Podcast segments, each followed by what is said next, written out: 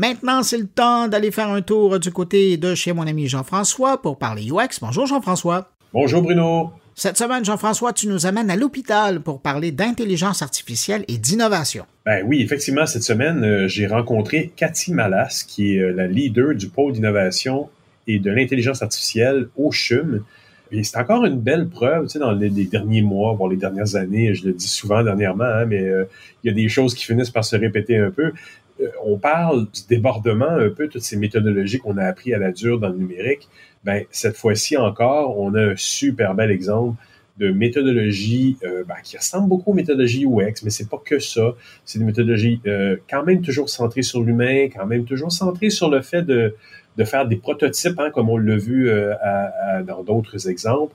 Ben, ici au CHUM, ben, il y a quand même 17 000 employés.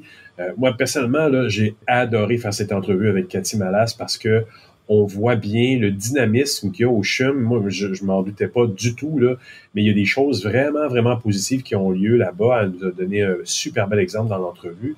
Il y a de l'innovation, on applique des méthodologies, puis on apprend aussi, j'ai appris ça dans l'entrevue, qu'il y a une petite flamme qu'on peut allumer dans la tête des gens quant à, à détecter à un moment donné le fait que, ah, on a peut-être une idée qui pourrait être amenée en prototypage, qui pourrait être amenée à, être testée à petite échelle pour après ça être amenée à plus grande échelle. De ce fait, on, on économise l'argent dans ce temps-là. C'est fantastique comme méthode de, de, faire.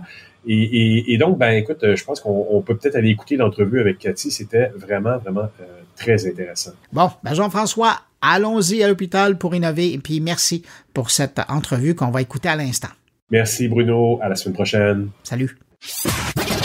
Donc moi c'est Cathy, je suis clinicienne. Dans nos premières formations, je suis clinicienne, je suis orthophoniste, j'ai fait une maîtrise de recherche en orthophonie.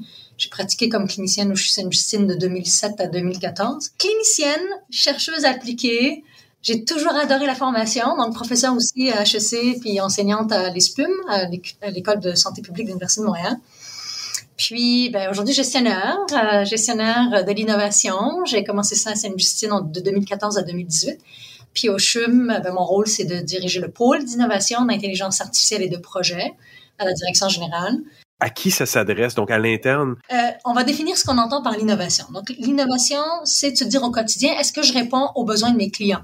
Donc, ça peut être des patients, des équipes de soins, les employés de soutien, comme on finance en ressources humaines.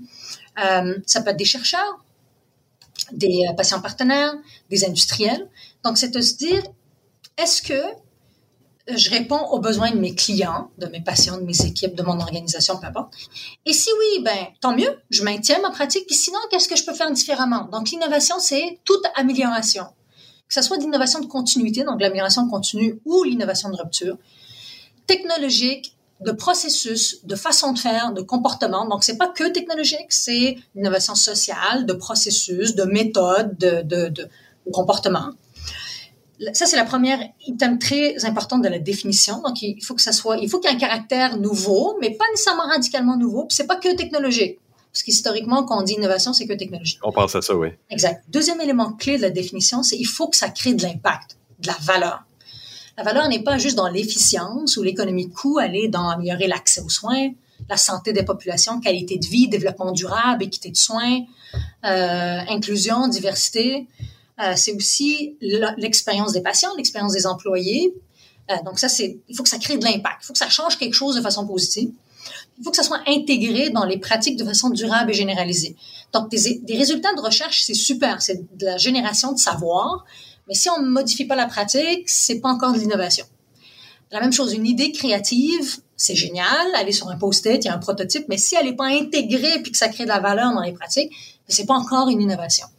Donc voilà euh, ce qu'on entend par innovation. Donc pas juste des technologies de rupture, l'innovation de continuité dans les façons de faire, les processus. Il faut que ça crée des, des, des impacts positifs.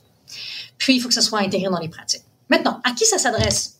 Tout le monde qui veut améliorer les choses une action à la fois. Les médecins, évidemment, qui améliorent leur euh, diagnostic auprès des patients, des traitements, comment ils collaborent mieux avec l'autre, les membres de l'équipe interdisciplinaire, les infirmières, les orthophonistes, les nutritionnistes, les technologistes en laboratoire, l'archiviste, euh, la personne à l'hygiène et salubrité, les personnes dans la cuisine, toute personne qui veulent améliorer les choses dans leur quotidien euh, les patients et les citoyens partenaires. Donc, nous, on est très fort à Montréal. Il faut en être fiers sur le partenariat avec les patients et les citoyens, les chercheurs, les industriels, les étudiants.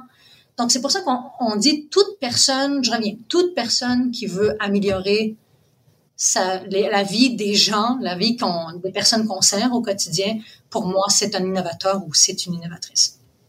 Et, et d'un coup, comme ça, je me dis, ça doit prendre une belle volonté du, de la part de la direction du CHUM aussi pour dire, toi, le médecin, tu as le droit de mettre ça sur tes feuilles de temps, tu as le droit de facturer de l'innovation, de prendre du temps sur ton temps de, de, de, de, pour faire ça.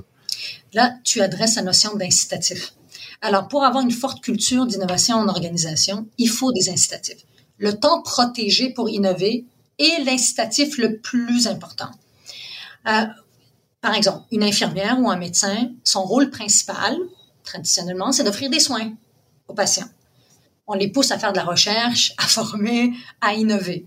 C'est beau, ils ont le goût, mais si on dit, ben, t'es légitimé, là, je parle plus des employés, là, je reviendrai au médecin, t'es légitimé sur ton temps de travail, là, sur ton 35, 40 heures, là, de prendre du temps pour réfléchir à ce que tu fais, pour modifier ta pratique, pour expérimenter, pour faire des prototypes, expérimenter le prototype, t'ajuster. Euh, ça, il faut dédier du temps. Il faut légitimer la prise de temps. Et au CHUM, on, va mettre en place cette année une politique de temps protégé. 15 du, du temps d'équipe doit être dédié à autre chose que du soin et du service. Pourquoi c'est important? Parce qu'on ne peut pas améliorer les soins ou services aux patients si on ne se donne pas un pas de recul pour faire de la recherche, pour former nos talents du futur et pour, et pour innover au quotidien ou de façon euh, plus euh, de rupture euh, pour, se préparer à la santé de demain. Et, et, quelle méthodologie vous mettez en place pour arriver à faire ça? C'est beau de dire, bon, là, vous prenez 15 de votre temps pour faire quelque chose, mais ça commence comment? Ça passe par quelles étapes pour euh, arriver à créer quelque chose de, un prototype, par exemple? Oui. Alors, il y a les processus, c'est ce que je disais tantôt. Donc, dans, le, dans, notre quotidien, mon équipe et moi, ce qu'on fait, c'est inspirer les individus, euh, accélérer l'innovation au sein de l'organisation, puis l'amplifier dans l'écosystème. Donc, ta, ta, question adresse la notion de process et d'outils. Euh, puis je reviendrai à d'autres items clés aussi. Mais il faut un processus. Donc, je suis médecin, je suis patient partenaire, je suis stagiaire, je suis chercheur. Je veux, j'ai une idée ou j'ai un problème que je veux régler. Je frappe à quelle porte? C'est quoi les étapes? C'est quoi les outils? Donc, nous, on a mis en place un cycle de l'innovation, étape par étape. Donc, tu pars d'un besoin ou d'un problème, tu définis ton idée ou ton problème à adresser. Ensuite, tu valides si c'est pertinent. Donc, tu vas chercher tes personas, tes utilisateurs, et ceux qui bénéficient, puis tu dis, ben, c'est quoi leurs besoins? Est-ce qu'on a un alignement avec ce qu'on cherche à avoir et les besoins de nos utilisateurs? Ensuite, on développe et on recherche. Ça peut être structuré sous forme d'un projet de recherche comme d'évaluation. On expérimente, et ça, on pousse beaucoup ça, donc avec 1 à 10 patients, 1 à 10 employés. Est-ce que ma solution innovante, euh, potentiellement innovante, améliore l'accès, améliore l'expérience patient ou l'expérience employée? Donc, on émet des hypothèses de valeur qu'on teste. Ensuite, si l'hypothèse de valeur est là, on implante à plus large échelle, 50, 100, 150, 1000 patients. On continue à mesurer les bénéfices, l'impact, puis s'il y a de l'impact systémique, ben, on pérennise, puis on met à l'échelle. Ça, c'est le, ça, c'est le cycle. À chacune des étapes, il y a des outils, comme le design thinking, comme la pratique fondée sur les données, comme euh, expérimenter et apprendre rapidement. Donc, il y a des techniques. Le prototypage est une technique de l'entrepreneuriat qu'on utilise de plus en plus aussi dans le domaine de la santé. Euh, des prototypes de trajectoire, des prototypes de maquettes de lieux physiques pour offrir des soins euh, optimaux aux patients. Donc, il y a des méthodes euh, qu'on a. Nous, on a une, une, plateforme numérique avec 136 outils que les innovateurs peuvent consulter à chacune des étapes du cycle de l'innovation. Mais les innovateurs nous disent, ben, c'est génial, Cathy, là, tu nous dis qu'il y a 39 offres de services en soutien à l'innovation et 136 outils, mais je ne sais pas quel, quoi utiliser à quel moment. Je commence où? Ouais. C'est ça, je commence où? Donc, on a mis un peu le 8-1-1 de l'innovation. On a mis une ligne d'aide pour les innovateurs. Donc, ils peuvent nous écrire, puis on garantit une réponse à 48 heures. Et donc, il y a des aiguilleurs. Donc, euh, mon équipe au pôle d'innovation, euh, d'IA et de bureau de projet peuvent aiguiller vers les services existants parce que le médecin, l'infirmière, le patient, le partenaire, ils savent pas à quel poste frapper. Donc, on a des aiguilleurs. On a aussi une équipe tactique qui débarque sur le terrain pour comprendre, OK, c'est quoi ton problème? C'est quoi ton besoin? Peu importe où tu es rendu, puis on va t'aiguiller ou on va t'offrir un accompagnement soutenu, là, dépendamment du besoin. Donc voilà un peu quelques exemples de process, d'outils, d'offres de services euh, organisations doivent mettre en place pour soutenir les innovateurs et les innovatrices. C'est génial. Et, j'imagine juste d'avoir une organisation dont les membres sont capables à un moment donné de se dire, hey, j'ai une problématique.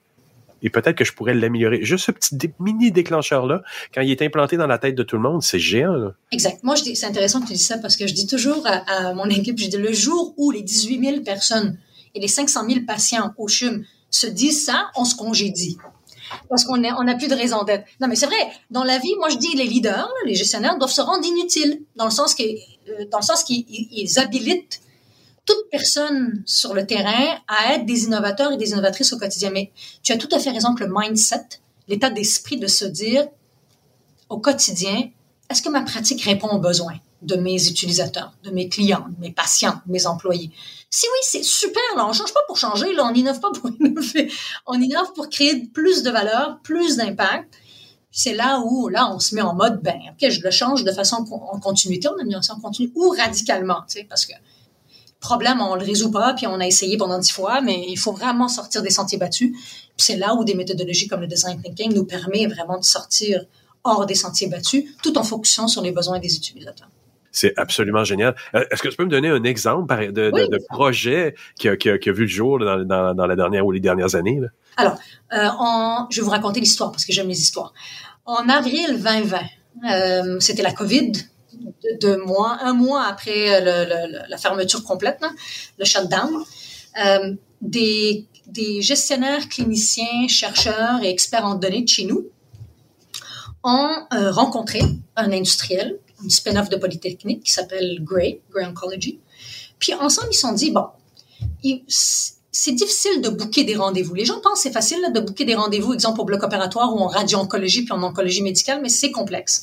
Les agentes administratives qui donnent des rendez-vous aux patients, ils, ils, considèrent entre 25 et 40 contraintes. En radio-oncologie, je vous donne des exemples, et en oncologie médicale. Disponibilité du patient, disponibilité du technologue, disponibilité de la salle, type de technologie, disponibilité de radiologiste ou de l'oncologiste, etc., etc. Préférence du patient. Il y en a 25 comme ça, contraintes, qu'un agent administratif doit considérer pour faire son, rendez-vous, son planning, sa programmation de la semaine. Et donc, on s'est dit, nos agents administratifs sont super intelligentes, mais peut-être que la machine pourrait aider à optimiser euh, la, la, la, programmation. On s'est dit, bon, c'est super, on va se mettre ensemble, on va co-demander un financement pour créer une solution d'IA pour optimiser les rendez-vous en radio-oncologie et en oncologie médicale. Donc, d'avril à juillet, ils ont fait la demande de financement parce qu'il faut aller chercher du budget pour faire ce projet-là, pas de petite envergure quand même. Donc, on a eu le financement. Donc, du mois d'août au mois de janvier 2021, ils ont créé le MVP, le produit minimum viable, euh, ensemble mais ensemble. Donc, l'agent administrative, nos cliniciens, nos chercheurs, l'expert en données et l'entreprise. Euh, février 2021, on a commencé l'expérimentation parce qu'il fallait l'expérimenter en radio-oncologie. Après, euh, en, en, oncologie médicale, exemple, les chaises de chimiothérapie. Les trois propositions de valeur étaient, un, on pense que cet outil-là va augmenter l'accès au traitement. Euh, on pense que ça va réduire le temps pour booker des rendez-vous pour les agents administratifs ça va améliorer l'expérience des employés. Euh, parce que c'est un outil qui les aide à optimiser les, rendez-vous. Donc ça, c'était les trois hypothèses de valeur qu'on a mesurées lors de l'expérimentation. Puis je vous donnerai les résultats après. Euh, et ensuite, donc on a fait l'expérimentation. Ensuite, on s'est dit, ben, OK, là, c'est le temps d'implanter à plus large échelle, puis peut-être d'aller chercher deux autres institutions dans le réseau. Donc on a frappé à deux autres institutions. On a refait une demande de financement pour mesurer l'impact un peu plus systémique, pas, pas totalement systémique, mais donc plus qu'une organisation. On l'a eu, on l'a fait avec deux autres euh, CIUS et six ben, c'est des CIUS, ouais, euh, à Montréal et à Laval. Et on a mesuré, donc je vous partage les résultats préliminaires, 11 heures de plus de jours de traitement par jour. Ça, c'est, ça, c'est l'accès, c'est la dimension d'accès. 100% d'adoption de l'outil pour les agentes administratives et 50% de réduction du temps pour booker des rendez-vous. Pas rien, là. C'est pas, pas, à négliger, ça. Effectivement. Beau succès, bravo. Exact, merci. Puis là, on est rendu à la mise à l'échelle, qui est la, partie la plus difficile en innovation au Québec. C'est la pérennité puis la mise à l'échelle de l'innovation. Puis on est rendu là présentement. Puis ce qui est génial, c'est que le bureau de l'innovation du ministère est impliqué, les gestionnaires des établissements, les utilisateurs. Donc, on est sur la bonne voie. Et donc, comment qu'on peut travailler au-delà de nos murs, au-delà des silos, des frontières disciplinaires, d'équipes, d'organisation et même de frontières de pays pour résoudre des problèmes complexes de société auxquels on va faire face de plus en plus. Donc, un, le deuxième point important, c'est la collaboration, la collaboration au-delà des silos. Puis le troisième, c'est ce que ces deux cas-là illustrent, c'est on peut plus se permettre de se dire on n'a pas le temps d'innover. Tu sais, les gens ont pris le temps parce qu'il y avait des besoins qui étaient mal adressés, ils faisaient face à des problèmes. Donc, il faut. qu'on se permet pas d'innover maintenant, on va payer le prix plus tard de toute façon. Cathy, j'aimerais te remercier vraiment, vraiment beaucoup pour cette entrevue. C'était génial. Ah, merci. Merci à toi pour l'invitation. C'est super.